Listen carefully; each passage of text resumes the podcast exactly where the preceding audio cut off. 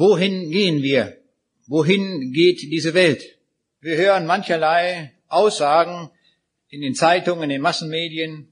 Stellt sich immer wieder neu die Frage, was wird eigentlich aus der Menschheit?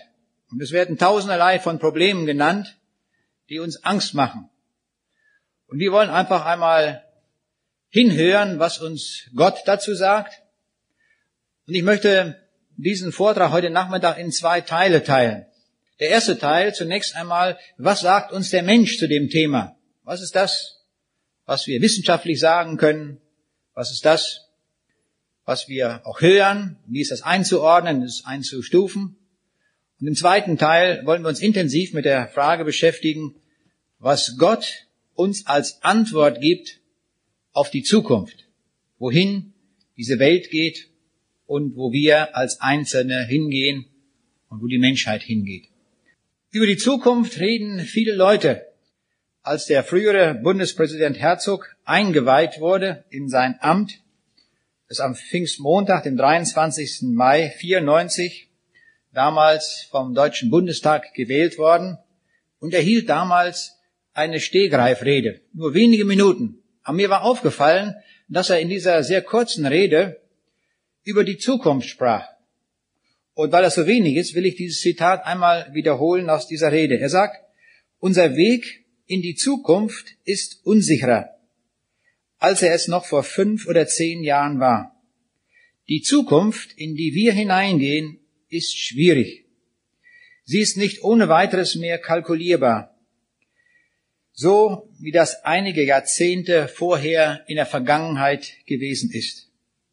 Und ich sage es an die Menschen in neuen Bundesländern, sie müssen begreifen, dass sie für uns keine Last, sondern dass sie für uns ein Gewinn sind. Sie bringen unendlich viel ein an Erfahrungen, die wir im Westen nicht hatten, in einer ganz anderen Welt, in der vieles auch humaner gewesen ist als bei uns, in der vieles ganz anders war. Und im Oktober 94 war dann die Bundestagswahl und da hat man erstmals in der Geschichte der Bundesrepublik einen Minister gewählt mit dem Amt Zukunftsminister. Und daran wird deutlich, dass also viele Leute sich Gedanken machen über die Zukunft, sodass man sogar ein Ministerium eingerichtet hat, einen Zukunftsminister. So beschäftigen sich viele Leute mit der Zukunft. Und man kann dazu sagen, wir auch. Das ist für uns ein entscheidendes Thema. Ich hatte vor einiger Zeit ein Gespräch mit jemandem und der Betreffende sagte mir, es ist furchtbar, in einer Zeit zu leben, in der wir leben mit Hightech und all den technologischen Dingen, die wir heute haben. Alle Technik, aller Fortschritt, all das sollte man einfach verdammen und wieder zurück in die Steinzeit. Da hat man die Probleme nicht gehabt haben wir keine Atombomben gehabt, keine Umweltkrise, keine Ernährungsprobleme, nichts. Das war eine radikale Antwort.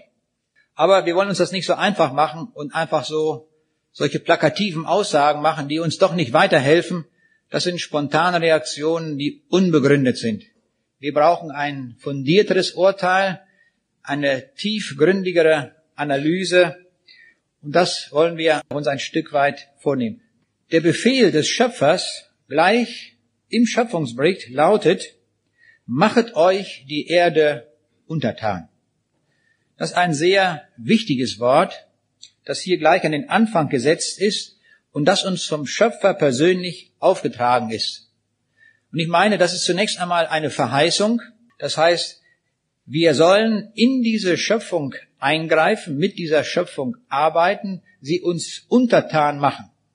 Und aber auch eine Ermahnung sehe ich auch darin, dass wir die Natur, die der Schöpfer uns gegeben hat, dass wir damit in rechter Weise verantwortlich umgehen. Dass wir also unsere Gedanken einsetzen, unseren Kopf benutzen und dann zum Segen wirken. So können wir dieses Wort hier auslegen. Technik ist darum nicht ein abscheuliches Produkt eines Fortschrittswahns, sondern ich meine eine wichtige Methode, die uns heute das Überleben sichert. Wir brauchen Technik. Vorhin, als ich dort in der Seelsorge saß im Zimmer und rausschaute, die großen Felder, die hier bearbeitet worden sind. Stellen wir uns vor, wenn wir das alles noch mit der Sense bearbeiten müssen. Ist gar nicht vorstellbar. Bei den vielen Menschen, die wir haben, und wenn das Brot, das jedermann isst und die Brötchen jeden Morgen, wenn das alles einmal über die Sense gegangen wäre, das wäre gar nicht denkbar, gar nicht ausführbar. Wir brauchen diesen Fortschritt, wir brauchen die modernen Maschinen, die heute überall gang und gäbe sind in der Landwirtschaft. Ganz am Anfang der Menschheit, da gab es keine Mähdrescher. Die hatte Gott dann nicht irgendwo hingestellt und sagt, so jetzt steigt auf den Mähdrescher und dann läuft das alles. Sondern Gott hat uns diese Welt übergeben und dann hat er gesagt, nun handelt, nun wirkt, macht euch das untertan und macht Erfindungen, seid kreativ in allem.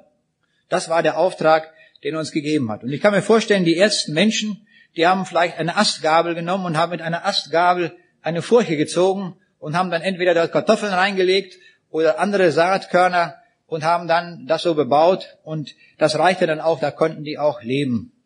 Heute in der Landwirtschaft ist es selbstverständlich, dass Traktoren im Einsatz sind, Mähdrescher, Sämaschinen, Mehrfach-Kippflüge und wie diese modernen Instrumente in der Landwirtschaft alle heißen. Und diesen Fortschritt sehen wir überall in der Technik, in allen Gebieten. Ich nehme noch einmal die Medizin als Beispiel heraus. Durch die Erfindung des Mikroskops wurde die Medizin auf eine ganz neue Grundlage gestellt. Louis Pasteur kam erst im vorigen Jahrhundert darauf, dass bestimmte Bakterien, Bazillen dazu führen, dass sie Menschen zu Tode bringen. Denn der Tuberkelbacillus und der Cholera Vibrio, entdeckt durch Robert Koch, ist dann erkannt worden, was dahinter steckt und dadurch wurden ganze Volksseuchen verhindert, dass man erkannte, welches die Erreger sind und wie man diese Krankheiten bekämpfen konnte. Einfach durch Einsatz von Kenntnis, durch Einsatz, wie wir heute ganz modern sagen, Know-how. Wilhelm Konrad Röntgen hatte die Röntgenstrahlen entdeckt und nun war es zum ersten Mal möglich, das Innere des menschlichen Körpers ohne chirurgischen Eingriff sichtbar zu machen. Wenn sich jemand ein Bein gebrochen hatte, dann war das sichtbar zu machen und man wusste, was man tun musste.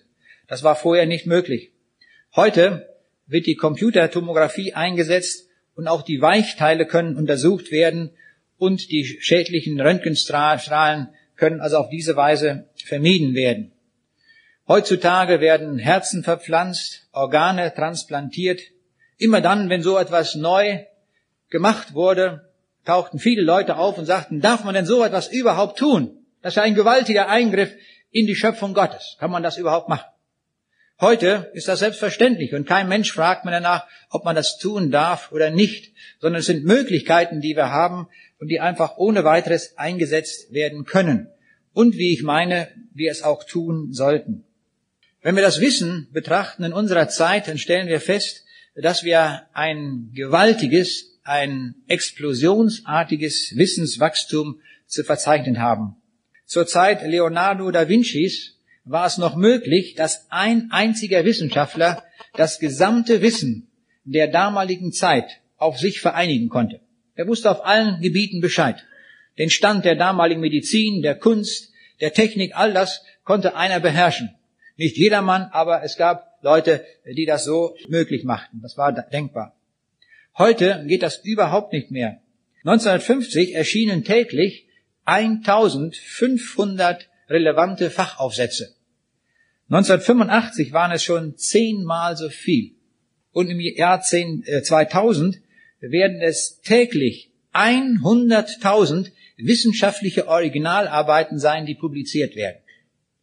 Und eine Originalarbeit bedeutet, dass neues Wissen, was man bis vorher, vorher noch nicht gekannt hat, dass dieses jetzt publiziert wird und bekannt gemacht wird. Wenn ich alleine auf meinem Fachgebiet in der Informatik mich einigermaßen fit halten möchte, dann müsste ich pro Tag 100 Stunden lesen. Ich habe aber auch nur 24 Stunden. Außerdem muss ich auch noch schlafen und außerdem bin ich auch noch heute hier in der Scheune. Also es gibt noch andere Dinge im Leben, sodass einfach, wie wir sehen, eine große Lücke bleibt zu dem, was an Wissen vorhanden ist. Zu der Zeit, in der wir jetzt leben, leben so viele Wissenschaftler, Physiker, Informatiker, Chemiker, Biologen und so weiter, wie es in keinem Jahrhundert zu irgendeinem Zeitpunkt gegeben hat. Das also auch ein Tatbestand zu unserer Zeit. Ein Parlamentarier des Europäischen Parlaments in Straßburg hat einmal Bilanz gezogen. Auch diese Leute müssen ja sehr viel wissen, um Entscheidungen treffen zu können. Und er hatte Folgendes einmal zum Ausdruck gebracht, indem er sagte, ich habe in der vergangenen Woche alle Informationen, die mir das Europäische Parlament geschickt hat, gesammelt. Am Schluss der Woche habe ich sie nicht gelesen, sondern gewogen. Und es waren 5,5 Kilogramm. Es kommt so viel Wissen auf uns zu, dass wir überhaupt nicht mehr damit alles anfangen können. Wie viel mehr, so sagt er, trifft das für die Regierungsmitglieder zu. Ich staune auch darüber, wie jemand Bundeskanzler ist und die Minister, die weitreichende Entscheidungen treffen müssen, müssen es tun, aber haben nur begrenzte Informationen zur Verfügung. Und das bedeutet, dass diese Leute, wie ich meine, sehr viel Gebetsunterstützung brauchen. Ich war in diesem Jahr in Namibia gewesen, habe dort Vorträge gehalten und da hat jemand gesagt, und so haben sie dort gebetet, Herr, schenke, dass unsere Regierung nicht zu viel Blödsinn macht. Ich finde ein schönes Gebet. Nicht? Denn so ist das nämlich. Wir haben nicht genug Informationen, die Politiker haben nicht genug Informationen und man kann nur so beten, Herr, gib ihnen das, dass der Blödsinn nicht zu groß wird. Das war ein gutes Gebet. Und ich finde, so kann man beten, dass unsere Regierung unwissend das Richtige doch tut.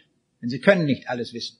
Wir reden heute von der Innovationszeit und die Innovationszeit ist die Zeit, die vergeht, bis eine gedankliche Erfindung umgesetzt wird in technische Entwicklung.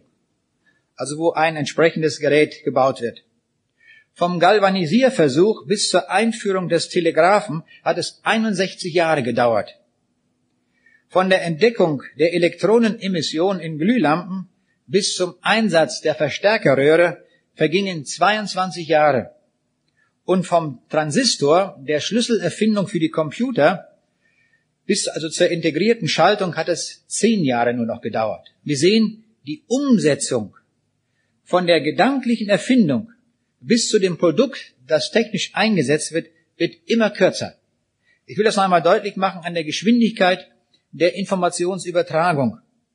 Es dauerte fünf Monate, bis die spanische Königin Isabella von der Entdeckung Amerikas am 12. Oktober 1492 durch Christoph Kolumbus erfuhr. Fünf Monate Zeit.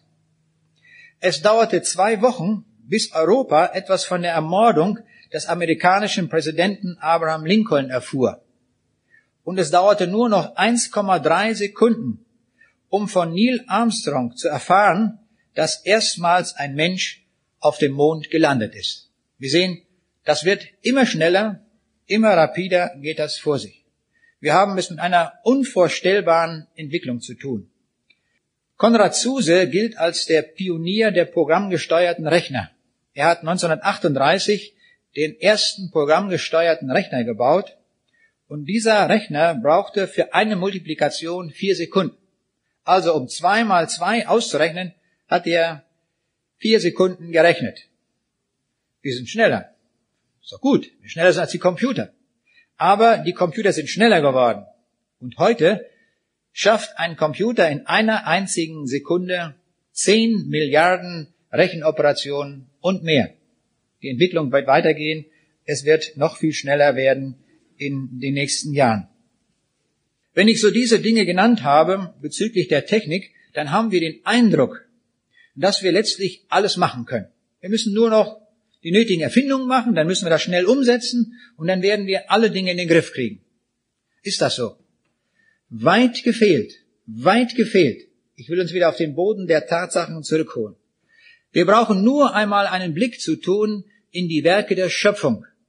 Und dann werden wir sehr schnell merken, wie wenig wir wissen auch wenn wir 100.000 Veröffentlichungen rausbringen in so kurzer Zeit. Wir kennen heute etwa 200 Elementarteilchen der Materie. Aber die Physiker sagen, wir befinden uns in einem Irrgarten, in einem Zoo von Elementarteilchen und wissen überhaupt nicht, wie die Materie aufgebaut ist.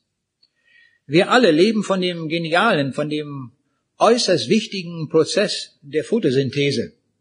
Alles ist darüber gelaufen. Alles, was wir essen.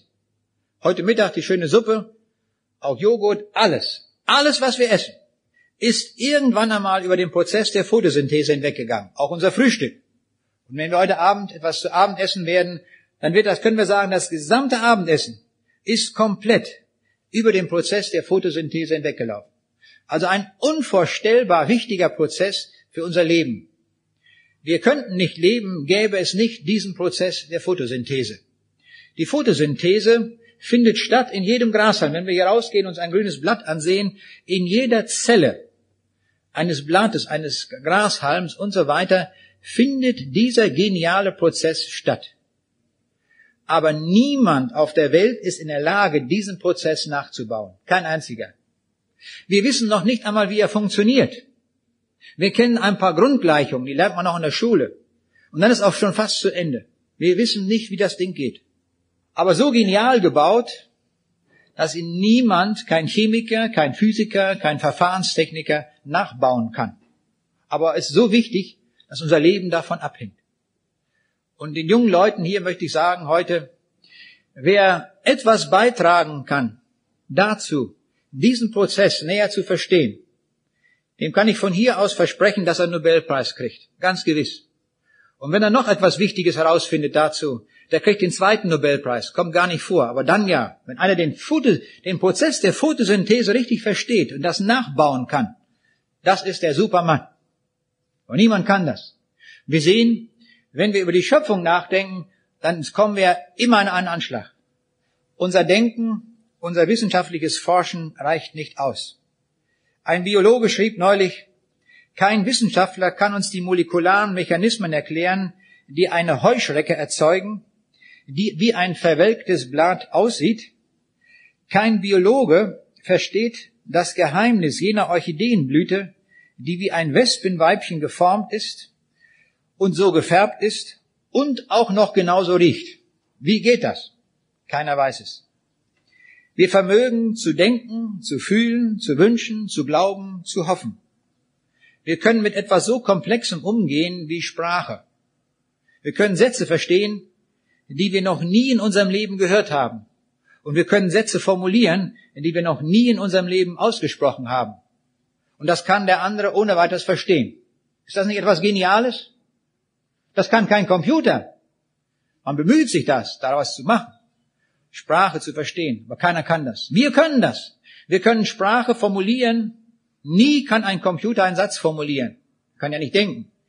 Wir haben ein Apparat, mit dem man denken kann, das Gehirn.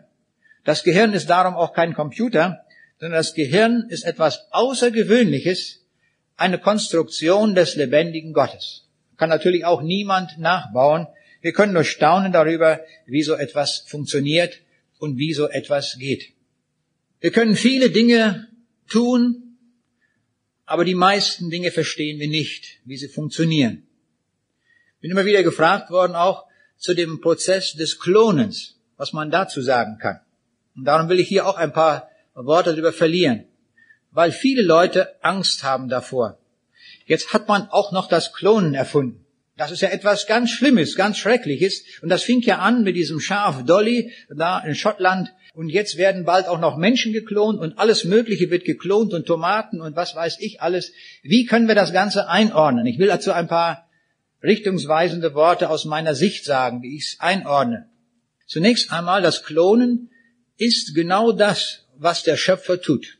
Da hat der Mensch eigentlich noch gar nichts gemacht. Denn die volle Information für ein Lebewesen steht in der Zelle drin. In der Keimzelle, in den Keimzellen steht die Information für das neue Lebewesen drin. Wir haben die Eizelle und die Samenzelle, wenn das zusammenkommt, kommt von den Eltern die Information zusammen und dadurch ist ein neues Lebewesen definiert. Das Lebewesen ist vollständig damit programmiert. Also im Falle des Menschen, wie dieser Mensch einmal aussehen wird, ob der blaue Augen hat und Schuhgröße 48 und was weiß ich alles, das liegt damit informationsmäßig fest. Es wird nur noch ausdifferenziert, dass es fertig ist. Dieses Programm hat niemand gemacht als allein der Schöpfer. Es ist seine Idee, es sind seine Gedanken, die das so machen. Und die das auch so machen, dass sich ein Lebewesen, ein Mensch nicht noch einmal wiederholt. Das ist so angelegt von der Vielfalt, genau wie bei Schneeflocke, dass eine Schneeflocke nicht noch einmal so aussieht, wie sie im Laufe der Weltgeschichte irgendwo gefallen ist. Die kommt nie wieder so vor, wie eine bestimmte, die wir nehmen würden und das Mikroskop legen und die Form sehen, die wird in der ganzen Weltgeschichte nie wieder so fallen. Das ist ein einzigartiges Exemplar, ein Original. Wir haben immer ein Original, wenn wir eine Schneeflocke zur Hand nehmen. Wir haben auch immer ein Original in der Hand, wenn wir ein Blatt von einem Baum nehmen. Ein Eichenblatt ist unwiederholbar. Ein anderes wird völlig anders aussehen. Die Grundform wird gleich sein, aber immer anders. Nun habe ich vorhin gesagt, machet euch die Erde untertan, hat der Schöpfer gesagt. Und damit alles, was hier in dieser Welt ist. Und jetzt kommt dieser Mann dorther aus Schottland und klont ein Schaf. Was hat er gemacht? Er hat eine Euterzelle genommen eines Schafes und in der Euterzelle, das ist eine Körperzelle, da steht die vollständige Information für ein Schaf drin. Und zwar von dem Schaf, das da gerade rumläuft, nämlich Dolly. Da ist die Information von Dolly drin. In einer Euterzelle, aber nicht nur dort, überall. Wir könnten eine beliebige Zelle nehmen und da wäre die vollständige Information drin. Das gilt auch für unsere Körperzellen. In unseren Körperzellen haben wir alle Informationen drin über uns selbst. Wenn man jetzt, das muss ich nicht im Einzelnen erklären, das ist ein etwas komplizierterer Prozess, und das wird eingepflanzt in eine andere Zelle und dann geht das wieder in ein anderes Schaf hinein und so weiter, das wird ausgetragen. Und dieses Schaf, was dort geboren wird, dann aus dieser Euterzelle entnommen, die Information, die DNS-Information, wird ein Schaf sein mit derselben Information wie Dolly. Also eine Kopie. Vollständig genetisch identisch. Vollständig. Das ist nichts anderes. Hat die gleichen Eigenschaften, alles ist dasselbe. Was ist davon zu halten? Ich will es gleich sagen, es ist eine sehr gute Sache. Da ist nichts Böses dran. Denn manche Leute sagen mir, ja, das ist ja ein Eingriff in die Schöpfung. Es ist Gott gewollt, dass wir in die Schöpfung eingreifen. Das tun wir auch bei einer Herztransplantation. Tun wir das auch? Das ist auch ein Eingriff in die Schöpfung. Es ist auch ein Eingriff in die Schöpfung, wenn jemand ein Geschwür hat und wir schneiden das Geschwür auf und lassen den Eiter raus. Das ist auch ein Eingriff. Können wir auch nicht sagen, das lassen wir alles so, wie das so ist.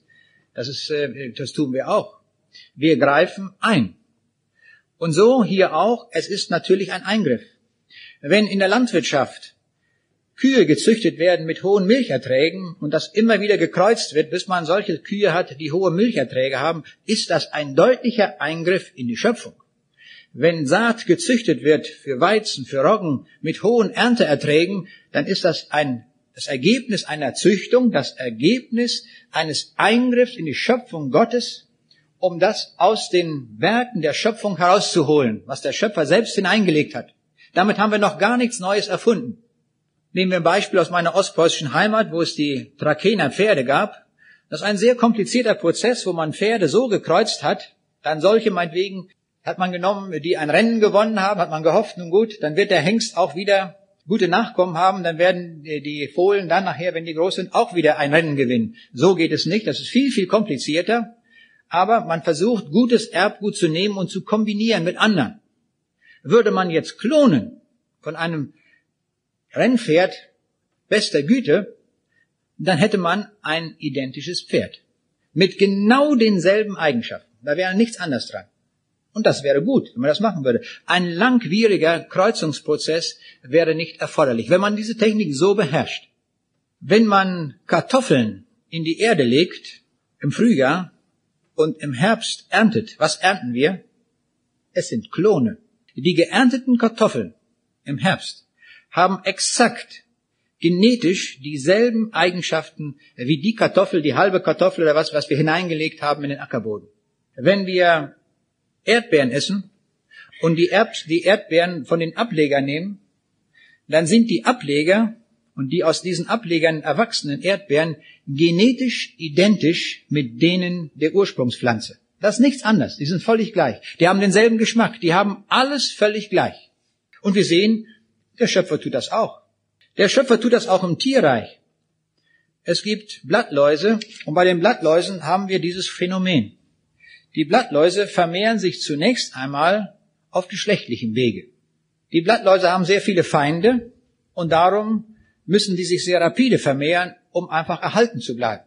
Und nun fangen die zunächst einmal auf geschlechtlichem Wege an, aber dann nachher in der Zeit, wo sie heranwachsen und wo also die Feinde zunehmen und die ständig gefressen werden, haben die gar nicht mehr die Zeit, das so zu tun. Und dann setzt ein anderer Prozess ein, nämlich der Prozess des Klonens. Und dann klonen die sich. Das können die selber. Da brauchen die also jetzt nicht noch andere Geschlechtspartner, damit sie wieder Nachkommen haben, sondern die werden geklont. Und da haben wir ein kombiniertes Verfahren, geschlechtliche Vermehrung und auch durch Klonen. Und das gibt es bei Ameisen, bei allen möglichen äh, Tieren wird das praktiziert. Jetzt, warum diese große Angst vor dem Klonen? Die Antwort ist meines Erachtens folgende. Wir haben vergessen und verlernt, dass es einen großen Unterschied gibt zwischen dem Tierreich und dem Menschen. Durch die Evolution ist das verloren gegangen. Es ist alles aus einem hervorgegangen, so lehrt man uns heute, was grundlegend falsch ist. Das Tierreich ist eine separate Schöpfung Gottes und der Mensch ist separat geschaffen davon. Wir sind also ganz grundlegend unterschieden vom Tierreich. Nur wir Menschen haben zum Beispiel die Gabe der Sprache. Kein Tier kann reden, kein Tier kann schreiben. Das können wir nur. Wir sind in besonderer Weise als Schöpfung Gottes hervorgehoben. Und darum ist es auch ein grundlegender Unterschied in der Beurteilung des Tierreiches und des Menschen. Bei Menschen, weil es ein großer Unterschied ist, ist das Klonen, biblisch gesehen, meine ich, streng verboten. Weil Gott gewollt hat, dass der Mensch Vater und Mutter hat. wenn der Mensch geklont wird, also irgendeiner sich für so gut hält und meint, er müsste geklont werden, dann hat ja der, dieses Kind, das dann ausgetragen wird, keinen Vater oder keine Mutter. Definitionsgemäß ja nicht, weil das ja aus der Körperzelle eines Menschen stammt. Und das ist der Wille Gottes, dass wir Vater und Mutter haben. Das ist die Lösung, meine ich. Darum ist das von der Bibel abzuleiten. Ich staune immer darüber, wie die Bibel uns Möglichkeiten gibt, aber müssen wir mitdenken, wenn wir mitdenken, dass wir Schlussfolgerungen ziehen können und Lösungen finden, weil die Bibel uns eigentlich alles sagt. Auch so moderne, neuartige Prozesse wie das Klonen können wir dennoch von der Bibel eine klare Aussage treffen. Gibt es denn Klone bei Menschen? Antwort, ja. Gott macht sie selber. Aber er hält das ein, was er gesagt hat. Sie sollen Vater und Mutter haben. Denn eineiige Zwillinge sind Klone. Haben wir es gewusst? Sind völlig identisch, genetisch, völlig identisch. Sie haben die gleichen Anlagen, haben dieselben mathematischen Anlagen, dieselben musikalischen Anlagen, haben selbe Haarfarbe, selbe Augenfarbe, alles ist gleich. Sind das deswegen gleiche Menschen? Antwort nein. Jeder ist ein individueller Mensch, auch wenn er dieselben Neigungen hat. Stellen wir uns vor, da sind zwei eineiige Zwillinge und sie wachsen unterschiedlich auf. Der eine ist sehr, oder die sind beide ja ausgerüstet mit sehr musikalischen Anlagen. Und wenn der eine jetzt von klein auf Klavierunterricht bekommt und Geigenunterricht und das wird geschult, dann wird das hinterher ein guter Musiker werden. Und er wird das einem feinen Ohr alles hören und kann das beurteilen und wird selbst Instrumente spielen können. Und der andere, der wird überhaupt nicht geschult. Er hat aber dieselben Anlagen. Kann der deswegen Geige spielen? Na, überhaupt nicht. Der weiß gar nichts damit anzufangen. Aber hören wird das schon. Und wir sehen, das kann sehr unterschiedlich sein. Es kann sein bei eineigen Zwillingen, dass der eine die Botschaft des Evangeliums hört und gerettet wird und ewiges Leben hat und der andere nicht. Es kann also im Leben sehr, sehr unterschiedlich sein bei solchen Klonen. Also das möchte ich ganz deutlich sagen. Bei den Tieren Halte ich die Sache für erlaubt? Ist das in Ordnung, wenn man das macht? Natürlich unter Abschätzung aller Dinge, die man da betreibt und die man tut. Das auf jeden Fall. Bei Menschen streng verboten, dass wir das so deutlich auseinanderhalten, denn zwischen Tierreich und den Menschen hat Gott eine deutliche Grenze gesetzt. Wir Menschen sind Ewigkeitsgeschöpfe. An keiner Stelle der Bibel lesen wir das, dass das von Tieren gilt. Ich komme jetzt zur Kehrseite der Medaille. Wenn wir so vieles technisch machen können, dann tun wir, weil wir eine gefallene Menschheit sind, auch vieles, was wir nicht tun dürften. Wir setzen unseren Geist ein und bauen zum Beispiel Atombomben. Wir haben inzwischen so viele Atombomben auf der Welt mit einer Sprengkraft, dass wir zwei Monate lang jeden Tag tausend zweite Weltkriege führen könnten. Das ist auch das Ergebnis von Technik und von Denken. Pro Minute gibt die Menschheit eine Million Dollar für Rüstung aus. Pro Minute. Eine Million Dollar. Obwohl gleichzeitig täglich 40.000 Kinder an Hunger sterben. Wir haben vorhin gesprochen vom Segen der Medizin und von dem Fortschritt, aber gleichzeitig findet dank der Erkenntnisse der Medizin die größte Mordgeschichte der Weltgeschichte im Mutterleib statt. Der Ort, den Gott vorgesehen hat, wo das Leben entstehen soll. Das wird also zur Mordgrube unseres Landes und vieler anderer Länder. In der Bundesrepublik kommen auch pro Jahr auf 600.000 Neugeborene 250.000 Abtreibungen. Wenn ich diese Zahlen höre, dann wird's mir Angst und Bange. Denn das ist eine tiefe Sünde, die unser Volk sich dadurch lädt, auf sich lädt. Und Gott lässt sich nicht spotten. Er wird immer die Sünder bestrafen. Das wird er tun. Und machen wir uns gefasst darauf, dass Gott dieses auch mit einem Gericht beantworten wird. Davon müssen wir ausgehen. Das ist die Tragik, die auch damit zusammenhängt mit der Erkenntnis. René Descartes hatte noch den Wunschtraum, die Welt, die Natur zu beherrschen.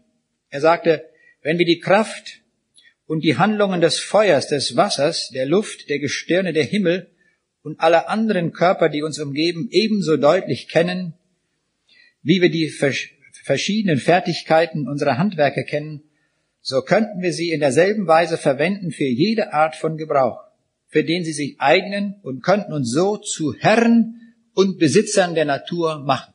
Das ist ein Wunschtraum. Das können wir niemals.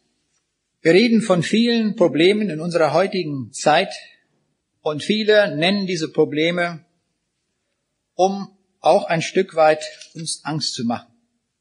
Ich will darum auch ein Stück weit darauf eingehen. Es wird die Rede, ist die Rede davon von der Erdbevölkerung und von der Ernährung.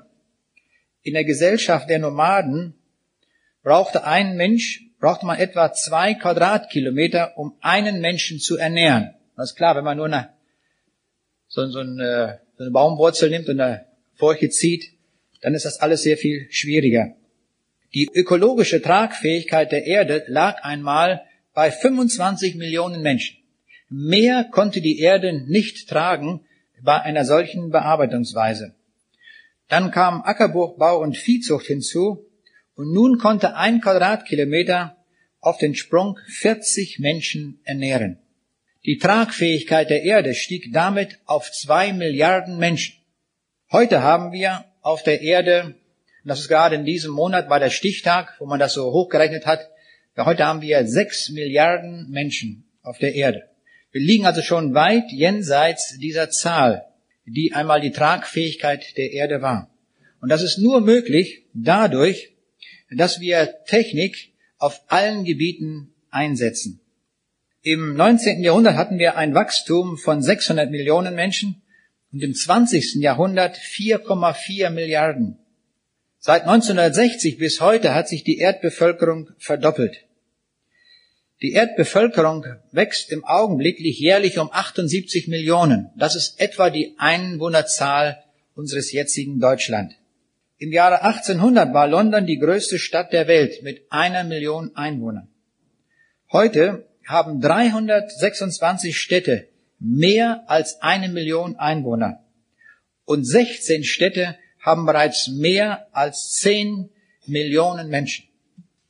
Wir sehen, es ist ein sprunghafter Anstieg der Menschheit. Und so kommen die Leute auf die Idee, man muss die Menschheit reduzieren durch Abtreibung und was weiß ich alles, was damit begründet wird. Ich werde gleich nochmal später darauf zurückkommen. Ich komme auf ein anderes Problem. Das sind die Klimaveränderungen durch die CO2-Produktion. Wir haben einen sehr großen Energieverbrauch, indem wir Kohle und Erdöl verbrennen.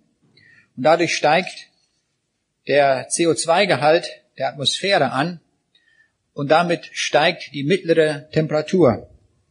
Wir sprechen vom Treibhauseffekt.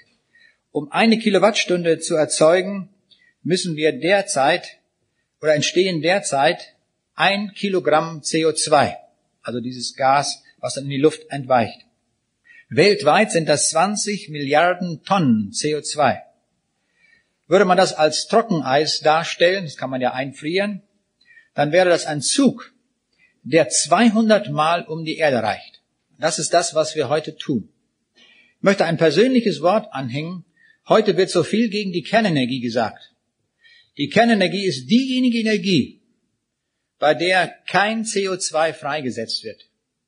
Die Windmühlen und all das, was heute propagiert wird, sind nicht in der Lage, den Energiebedarf zu erzeugen, den wir heute haben bei der heutigen Lebensqualität. Es ist unmöglich.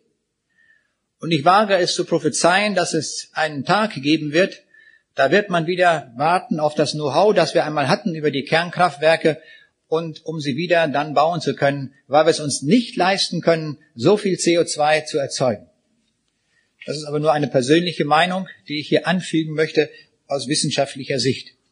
Die Klimaveränderungen, die zustande kommen durch den ständigen CO2-Anstieg, sind erschreckend. Das sollten die Politiker auch bedenken, die so lautstark sagen, dass man die Kernkraftwerke abschalten sollte.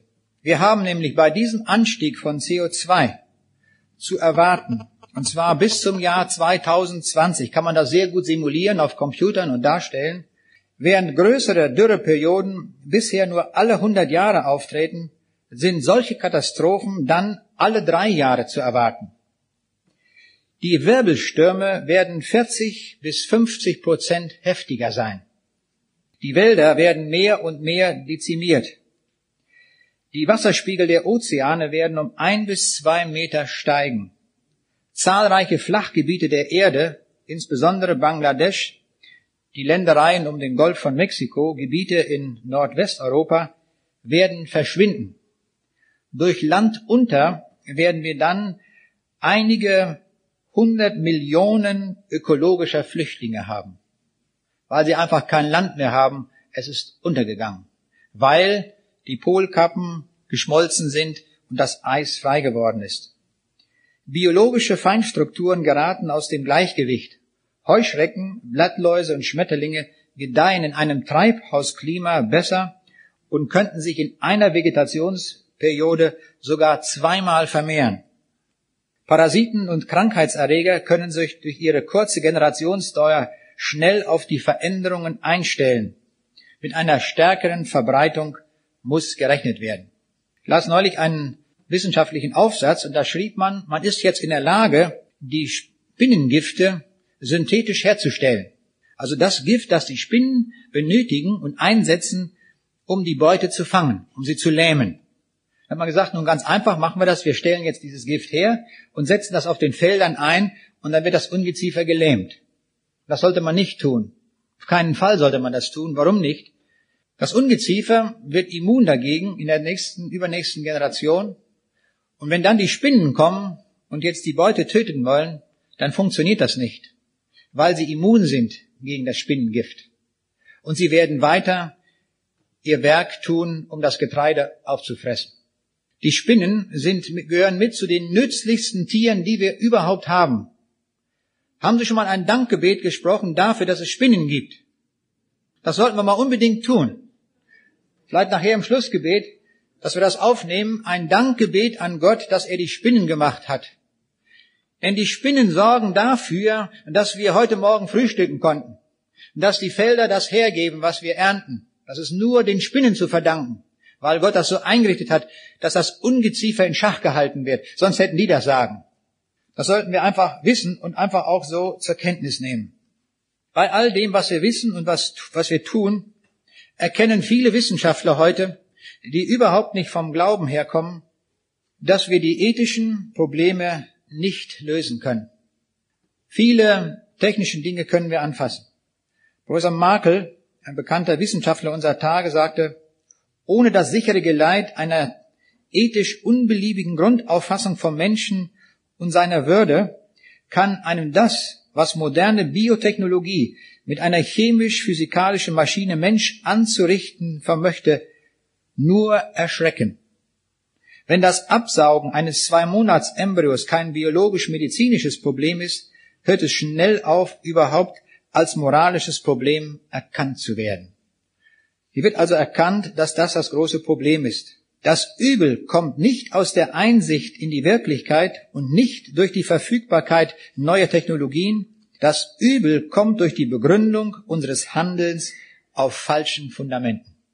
Soweit einmal die Bilanz zu all dem, was wir wissenschaftlich, was wir technisch sagen, was wir sagen, ohne Angst zu machen, aber begründet aufgrund von Messwerten und so weiter nennen müssen in unserer Zeit. Wer kann uns die Antwort geben auf die Frage der Zukunft? Was ist zu tun? Wohin geht diese Welt? Diese Antwort kann uns kein Naturwissenschaftler geben. Kein Naturwissenschaftler kann uns auch ethische Probleme nennen, wie wir sie lösen. Und kein Philosoph kann uns etwas sagen, wie die Zukunft aussehen wird und wie wir mit der Zukunft umgehen und wohin wir gehen. Und darum wollen wir jetzt auf die Antwort Gottes hören. Was sagt uns Gott zur Zukunft? Gott, der alles geschaffen hat, der alles weiß, wo es hingeht, der allwissend ist. Was sagt er uns als Problemperspektive für die Zukunft? Und da möchte ich uns zwei Texte lesen. Den einen aus dem letzten Buch des Alten Testaments und das andere aus dem letzten Buch des Neuen Testaments. Dort finden wir die Antwort Gottes. Hören wir zunächst den Text aus Malachi 3, Vers 19 bis 20. Und da sagt Gott, denn siehe, es kommt ein Tag, der brennen soll wie ein Ofen. Da werden alle Verächter und Gottlosen Stroh sein. Und der kommende Tag wird sie anzünden, spricht der Herr Zebaoth. Und er wird ihnen weder Wurzel noch Zweige lassen. Euch aber, die ihr meinen Namen fürchtet, soll aufgehen die Sonne der Gerechtigkeit und Heil unter ihren Flügeln, und ihr sollt herausgehen und springen wie die Mastkälber.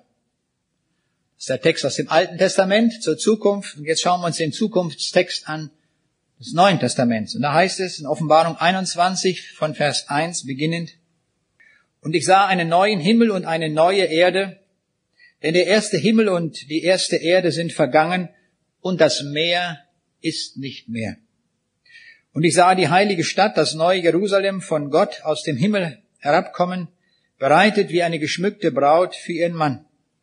Und ich hörte eine große Stimme von dem Thron her, die sprach, siehe da, die Hütte Gottes bei den Menschen. Und er wird bei ihnen wohnen und sie werden sein Volk sein. Und er selbst wird, Gott wird mit ihnen sein. Gott wird ihr Herr sein. Und Gott wird abwischen alle Tränen von ihren Augen und der Tod wird nicht mehr sein, noch Leid, noch Geschrei, noch Schmerz wird mehr sein.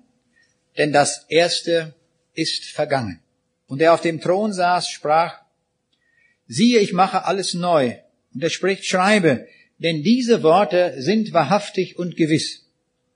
Und er sprach zu mir, es ist geschehen, ich bin das A und das O, der Anfang und das Ende.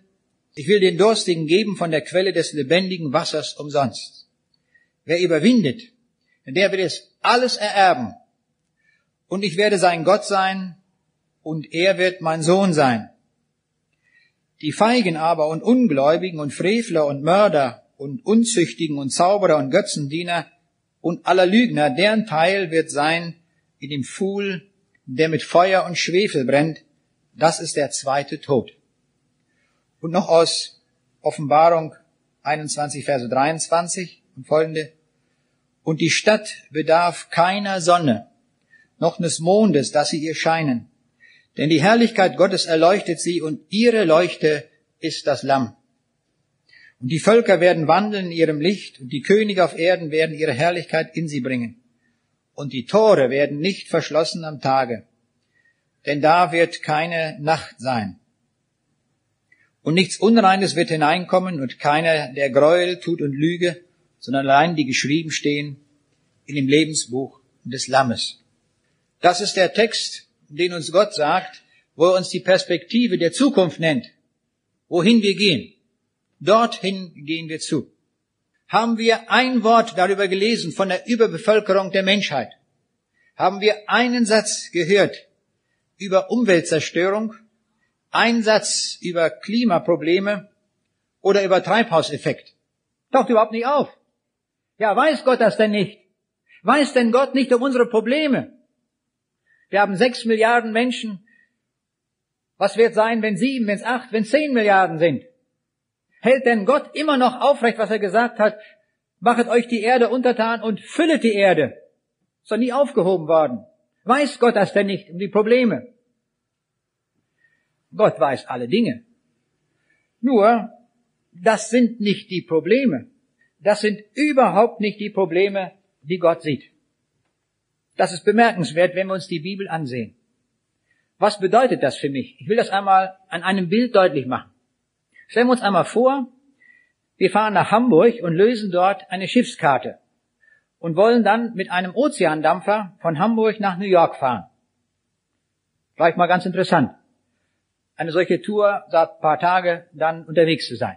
Und stellen wir uns vor, wir sind eingesperrt unten, ganz unten im Maschinenraum, wo der Kessel ist, wo der Ölkessel steht für das Dieselöl.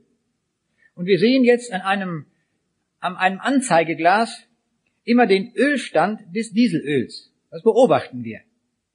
Und jetzt fahren wir und fahren über den Ozean und jetzt wird das Öl immer weniger, immer weniger, immer weniger. Was denken wir nachher, wenn das nur noch so ein Zentimeter ist? Was werden wir sagen? Jetzt können wir natürlich in Panik geraten und sagen, jetzt ist das Öl gleich alle. Jetzt sitzen wir mitten, mitten auf dem Atlantik und unser Schiff treibt ziellos im Atlantik umher. Was für eine Tragik. Werden wir das sagen? Nein.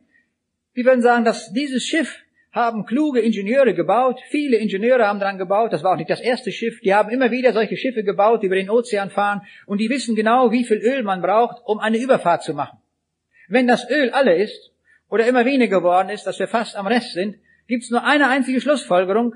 Wir werden gleich im Hafen von New York sein, oder? Ist doch logisch, wenn wir was sagen. Genau das sagt uns Gott auch. Der Jesus sagt in Lukas 21, Vers 28, wenn aber dieses anfängt zu geschehen, so sehet auf und erhebet eure Häupter, darum, dass sich eure Erlösung naht. Das ist der Punkt. Nichts anderes.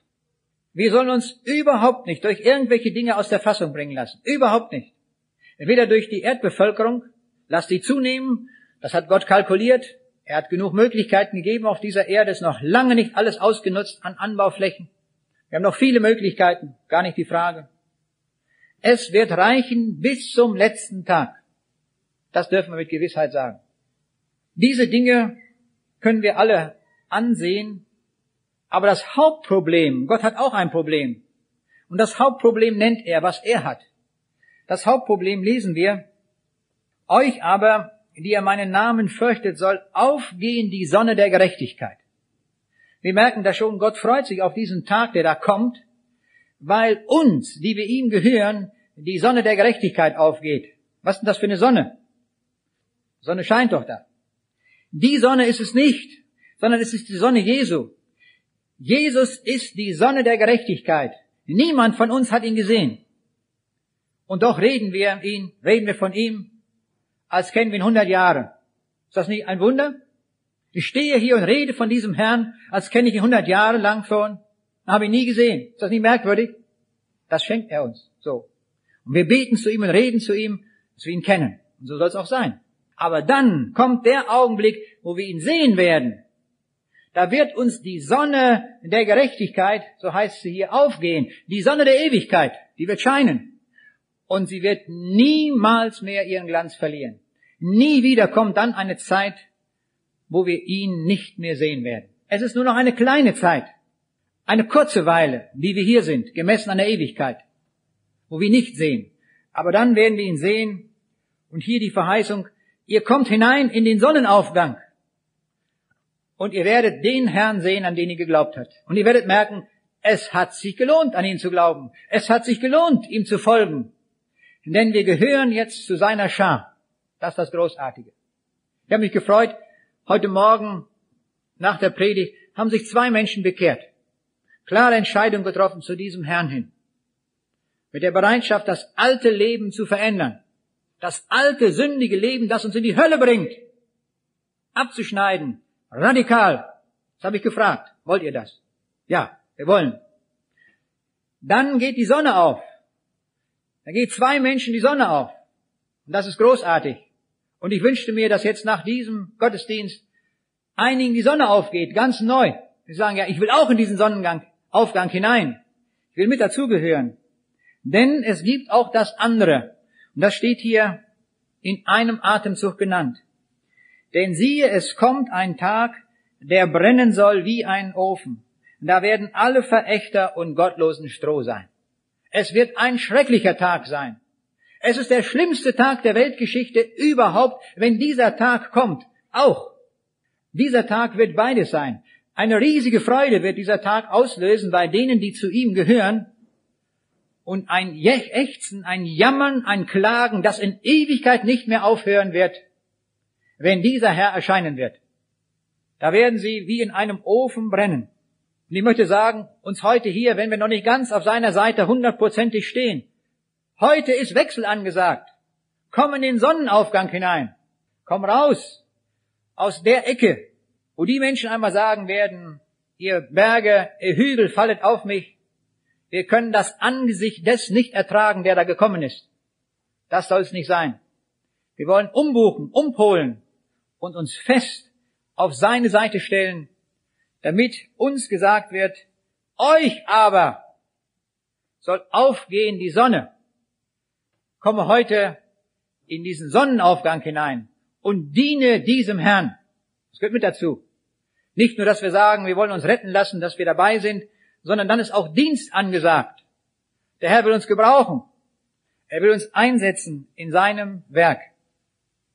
Dass andere ihn auch finden. Und darum endet die Bibel auch mit diesem Satz, ja, ich komme bald. Amen. Ja, komm, Herr Jesus. Das ist die Zukunft, auf die wir zugehen. Das ist der Punkt, wo uns nichts mehr abhalten kann. Wo wir sagen, hier halten wir durch und lass da kommen, was da will. Das wollen wir uns nicht verscherzen, diese Ewigkeit. Da wollen wir hin. Das ist der Tag seiner Wiederkunft. Er wird kommen in den Wolken des Himmels. Er kommt nun nicht mehr in der Krippe.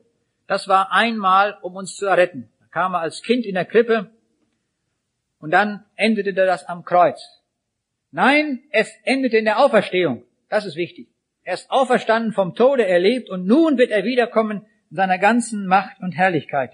In Matthäus 24 lesen wir, und alsdann wird erscheinen das Zeichen des Menschensohnes am Himmel, und alsdann werden heulen alle Geschlechter auf Erden, und werden kommen sehen des Menschensohn in den Wolken des Himmels mit großer Kraft und Herrlichkeit. Hier wird es auch wieder aufgeführt. Aus allen Nationen, Völkern und Stämmen werden die Leute heulen. Das ist ja damit gemeint. Alle Geschlechter der Erde, alle Generationen. Die Generationen vor uns und die davor und so weiter. Aus allen Generationen werden Menschen sein, die ihr Leben nicht mit Jesus gelebt haben. Aber sie müssen auferstehen. Sie werden an diesem Tag dabei sein. Sie haben keine Chance, diesem Tag zu entgehen. Sie werden dabei sein und werden erkennen, sie haben einer falschen Sache gedient. Dem eigenen, dem Ich, dem Geld oder was auch immer. Aber nicht an diesen Jesus gedacht und nicht ihr Leben ausgerichtet auf diesen Jesus hin. Und darum sind sie verloren, sind verlorene Leute. Es ist eine große Tragik heutzutage, wenn in den Kirchen nicht mehr gepredigt wird, dass der Mensch verloren geht. Dann brauchten wir gar keine Kirchen mehr. Es wäre vielleicht auch besser, würde ich sagen. Ich will das mal in dieser Schärfe sagen. Wenn das nicht mehr gepredigt wird, dann sollte man gar nicht predigen. Und ich ärgere mich immer wieder neu, muss ich sagen, über das Wort zum Sonntag, und über diese billigen Aussagen, die in den Zeitungen stehen, wo irgendwelche Pastoren irgendwelchen billigen Quatsch schreiben. Mir ist das nicht. Wo man ein paar gute Worte macht und schon die Vokabel Gott gar nicht mehr vorkommt. Das ist doch keine Botschaft, das ist doch nicht Evangelium. Das kann ich doch vom Roten Kreuz genauso kriegen. Oder? Ich sehe die Gefahr daran, das habe ich neulich einem Probst geschrieben, nach einem solchen Text. Ich habe geschrieben, sie machen sich schuldig darin, dass sie den Leuten etwas sagen, was die Leute meinen, dass das das Evangelium wäre. Und sie legen sich hin und schlafen weiter. Weil sie sagen, ja, wenn das das Evangelium ist, dann brauche ich nicht. Muss ich nicht zu keiner Kirche gehen. Das ist die Tragik in unserer Zeit, dass das nicht mehr verkündigt wird. Das ist die Tragik, dass man nicht sagt, du Mensch, du gehst, wie du wie du bist, du gehst verloren. Du kommst in den Feuerofen. Du gehst an eine Stelle hin, wo du ewig nicht wieder rauskommst. Du kommst in die ewige Wüste, wenn du so bleibst, wie du bist. Das ist Realität, das ist Tatsache, das wird niemand ändern können. Das, das sagt uns die Bibel, so wird das sein. Aber Gott will das nicht. Gott will, sein ganzes Herzblut hat er herangesetzt, dass wir Menschen rauskommen aus der Situation. Dass wir ewiges Leben haben, dass wir einmal im Himmel sind. Das ist sein Wunsch und sein Wille. Neulich fragte mich ein junger Mann, und dieser Mann, der hat wirklich scharf mitgedacht. Ich freue mich über Menschen, die so scharf mitdenken. Der hatte sich fünf Fragen aufgeschrieben auf einen Zettel. Kam er nach dem Vortrag dazu. Das müssen wir beantworten, sagte er. Ich habe die vier Fragen vergessen. Ich weiß nicht mehr, was er wissen wollte. Aber die eine werde ich nie vergessen. Das war die beste Frage, die mir je gestellt ist, so würde ich sagen. Er sagte nämlich, sagen Sie mal, warum eigentlich dieser Aufwand mit dem Kreuz und mit all diesem Ganzen, was da steht, nicht wahr? Da kann doch Gott, wenn er allmächtig ist, doch einfach alle seine, all die Leute in den Himmel hineinlassen. Ist doch allmächtig. Liebe ist er doch auch. So sagen sie doch. Kann er doch alle Leute hineinlassen. Dann habe ich ihm voll eine Antwort gegeben. Ich habe gesagt, schauen Sie sich mal diese Welt an, wie sie heute ist. Die ist kaputt. Sie brauchen nur die Zeitung aufzuschlagen. Wie kaputt diese Welt ist. Und wie ist das entstanden? Aus einer einzigen Sünde. Eine Sünde stand am Anfang. Und da hat die Sünde alles zerstört und alles kaputt gemacht. Die Sünde hat alles ist durch Eskalation, hat alles erfasst und hat zwei Weltkriege in diesem Jahrhundert zu Wege gebracht. Und schauen wir uns in die Familien, schauen wir dort hinein, wie viel Elend, wie viel Not, wie viel Scheidungen es gibt. Es ist alles die Folge einer einzigen Sünde. Die Sünde macht alles kaputt. Ich sage, nun stellen Sie sich vor, junger Mann, wenn Gott nun eine einzige Sünde in den Himmel hineinlässt, was passiert? Dann ist der Himmel nicht mehr Himmel. Dann ist der Himmel kaputt. Dauert gar nicht lange, weil die Sünde alles zerfrisst und alles kaputt macht. Und darum sagt Gott, ich lasse auch nicht eine Sünde in den Himmel hinein. Nicht eine. Das kommt überhaupt nicht in Frage.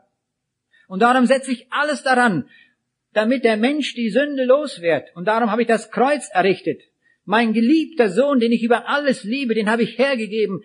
Am Kreuz, er muss dort sterben, aber dann ist, dann ist die Sünde bezahlt. Ich tue alles daran, um den Menschen zu retten, dass er ja nach Hause kommt merken wir, mit welch einem Herzblut Gott daran gelegen ist, dass wir nach Hause finden, dass wir Heimat finden, dass wir Ewigkeit haben, dass wir in den Himmel kommen.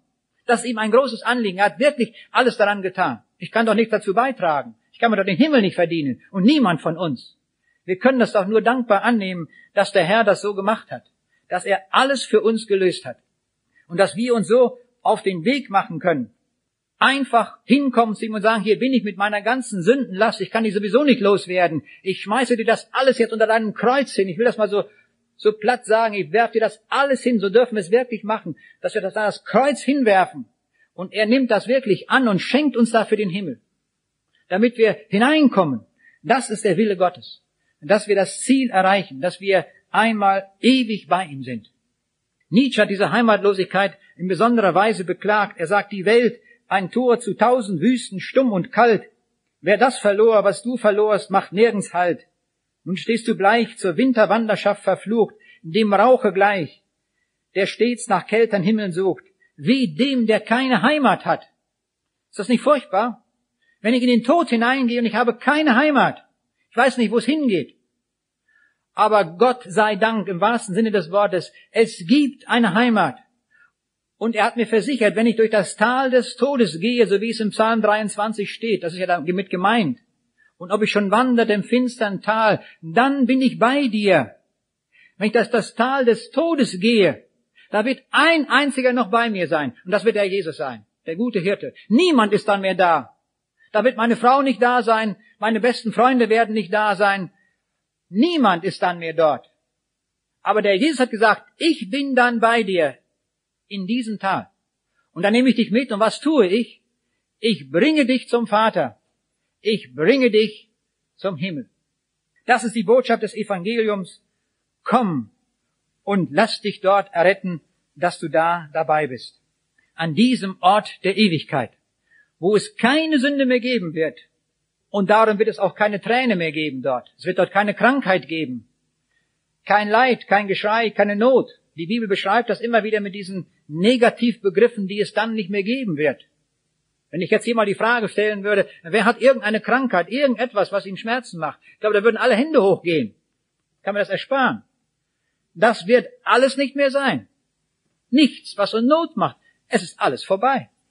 Das Erste ist vergangen, absolut vergangen, und es kommt nie wieder aufs Tablett. Nie wieder. Weil die Sünde radikal beseitigt worden ist, radikal am Kreuz ausgerottet worden ist. Und darum erzählt uns der Jesus dieses Gleichnis, wo einer hinein wollte in den Himmel ohne hochzeitlich Kleid. Und er wird sofort rausgeschmissen und er wird in die tiefste Tiefe geworfen, wo Heul und Zähneklappen ist. Weil er Sünde mitgebracht hat. Niemand kommt mit Sünde in den Himmel hinein. Das sollten wir wissen, dass wir uns nicht einbilden, Gott wird ein bisschen großzügig sein, er wird schon ein paar Dinge noch durchgehen lassen. Das tut Gott nicht. Gott lässt nicht eine Sünde durchgehen, nicht eine einzige. So genau nimmt Gott das. Und darum wurde dieser Mann, der kein hochzeitlich Kleid hatte, rausgeworfen. Er wurde in die, in die Finsternis geworfen, er wurde in die Hölle geworfen. Das tut derselbe Gott. Ich habe immer früher so gedacht, dieser Text, der dort steht, wo Jesus sagt, fürchtet euch nicht vor denen, die, die den Leib töten, sondern vor dem, der in die Hölle werfen kann. Da habe ich mir gedacht, das wäre der Teufel. Und man denkt immer so im Volksmund, so hört man das immer, dass der Teufel der Chef der Hölle ist. Dass der dort die Leute quält und was weiß ich macht. Weit gefehlt. Der wird am meisten gepiesackt. Ist er der Schlimmste gewesen?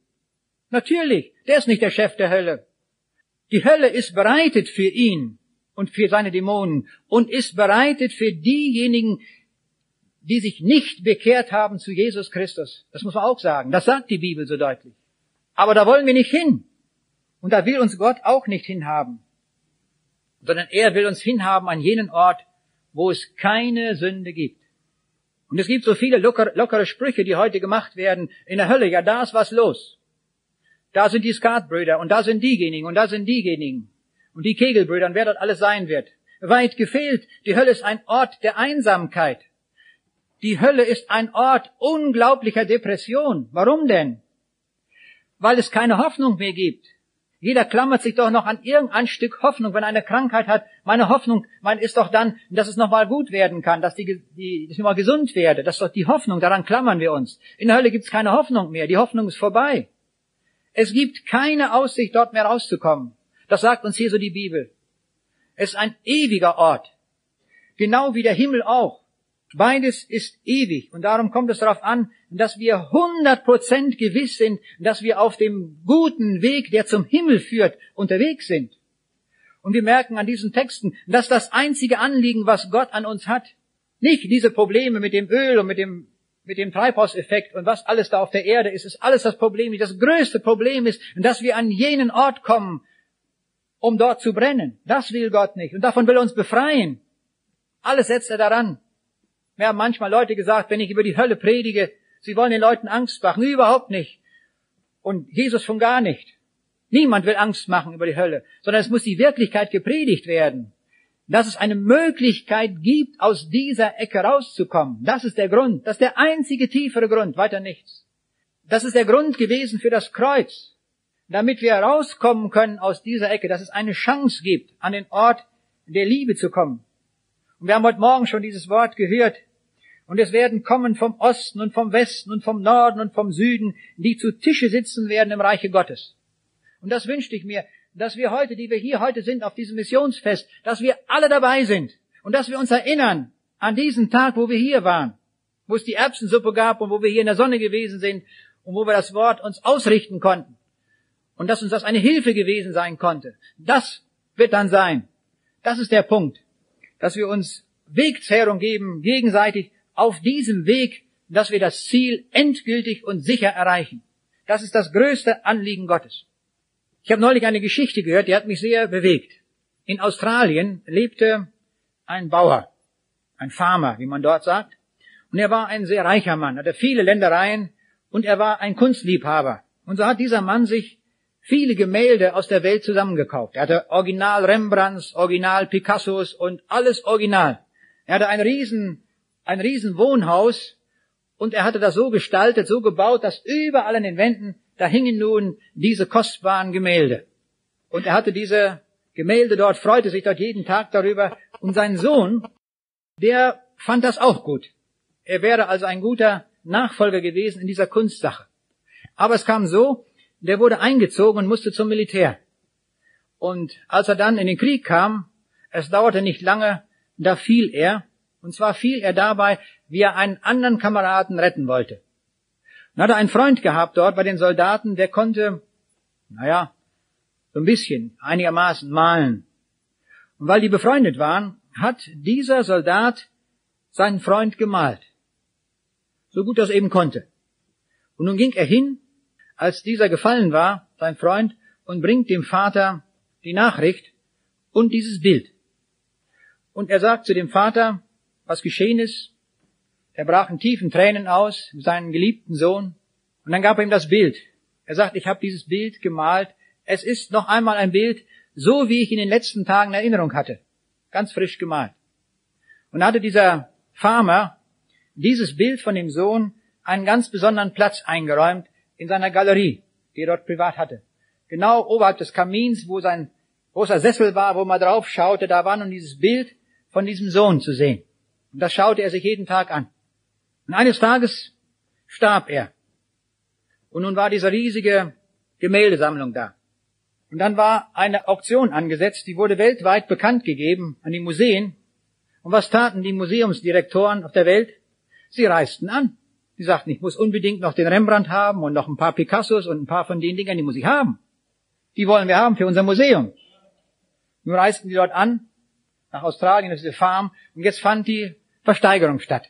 Und der Auktionär begann zunächst mit diesem Bild von dem Sohn, was nun nicht sonderlich gut gemalt war, aber nun gut, es war der Sohn. Und er fragt einen Preis, er sagt, fängt an, 10 Dollar, keiner war bereit, 10 Dollar zu geben. Nur einer da, so ein Knecht von dem äh, der Farm, der sagt, ja, ich würde es nehmen, ich habe es nur nicht bei mir. Sagt der Auktionär, ist kein Problem, dann äh, kannst du das später bringen. Und er schlägt mit seinem Hammer zum zweiten, zum dritten, wer noch? Niemand schlägt zu. Mit 10 Dollar war das weg. So, jetzt sitzen die alle heiß da und warten jetzt, wann kommt der Rembrandt dran. Aber da sagt er, hiermit ist die Auktion geschlossen. ja, nun gucken die alle. Ja, wir sind doch jetzt weltweit angereist. Es wurde doch gesagt, dass die Gemälde versteigert sind, werden. Und jetzt stimmt das nicht. Doch, sagt er. Stimmt alles. Im Testament des Farmers steht nämlich drin, wer das Bild meines Sohnes nimmt, der bekommt alle anderen Gemälde mit dazu. das war's. Was wollte diese Geschichte uns sagen? In der Bibel steht, dass Gott uns mit seinem Sohn alles schenkt. Wenn wir ihn haben, haben wir alles dazu. Alles. Ohne Ausnahme. Wenn wir den Herrn Jesus haben, haben wir automatisch die Sonne der Ewigkeit. Haben wir automatisch den ganzen Himmel. Alles hängt daran. An der Person Jesu. Hast du Jesus nicht, dann geht's dir so, wie den anderen, die die Gemälde ersteigern wollten, aber sie nicht gekriegt haben. Der eine hat's gewonnen, der den Sohn wollte. Und wenn es nur einer ist, wir sehen. Aber wir brauchen den Sohn. Der Sohn ist, das hat Gott so gewollt, dass alles daran gekoppelt ist. Und wir können heute die Weichen dazu stellen, wenn wir noch nicht an dieser Stelle sind. Vor einiger Zeit war ich einmal auf der Hannover Messe und da gab es eine Reklame von der Deutschen Bahn und die hatten so ein Heft. Ich denke, das muss ich haben, das ist gut. Gute Werbung fürs Evangelium. Da steht nämlich, die Weichen für die Zukunft stellen. Passt genau für uns. Ja, die Weichen für die Zukunft stellen. Heute können wir die Weichen für die Zukunft stellen, indem wir uns ausrichten auf den Sohn Gottes, weil uns mit dem Sohn alles geschenkt ist. Die gesamte Zukunft, die gesamte Ewigkeit, alles ist uns mit seinem Sohn gegeben. Ist das nicht großartig? So hat Gott das gemacht. Nicht kompliziert, ganz einfach. Das kann jeder annehmen. Das kann jeder tun. Jeder hat damit den Zugang zum Himmel. Und er wird eingehen in das Reich Gottes ohne Sünde, ohne Fehl, ohne Makel, weil der Jesus alles in Ordnung gebracht hat. Wir müssen nur uns auf den Weg machen zu ihm hin. Wir wollen ihm dafür danken. Und das möchte ich in einem Gebet tun. Wir haben lange gesessen. Wir stehen ruhig einmal auf, soweit wir es können. Ja, lieber Vater in dem Himmel, wir können dir nur danken, dass du das so einfach gemacht hast für uns. Mit deinem Sohn Jesus Christus hast du uns alles geschenkt. Gehen wir auf ihn zu, haben wir alles. Haben wir ihn nicht, haben wir gar nichts. Alles oder nichts. So hast du das gemacht. Aber Jesus, wir wollen dir danken, dass wir alles gewinnen, wenn wir uns zu dir hin auf den Weg machen. Wenn wir mit dir leben und von dir nicht mehr ablassen, dann haben wir die Zukunft, dann haben wir den Himmel gewonnen. Lob und Dank sei dir, du unser Jesus Christus, dass du uns so reich gemacht hast. Und wenn wir noch nicht an dieser Stelle sind, dass du uns so reich machen willst, dass wir das Ziel, das du gesetzt hast, wirklich erreichen, die ewige Heimat. Amen.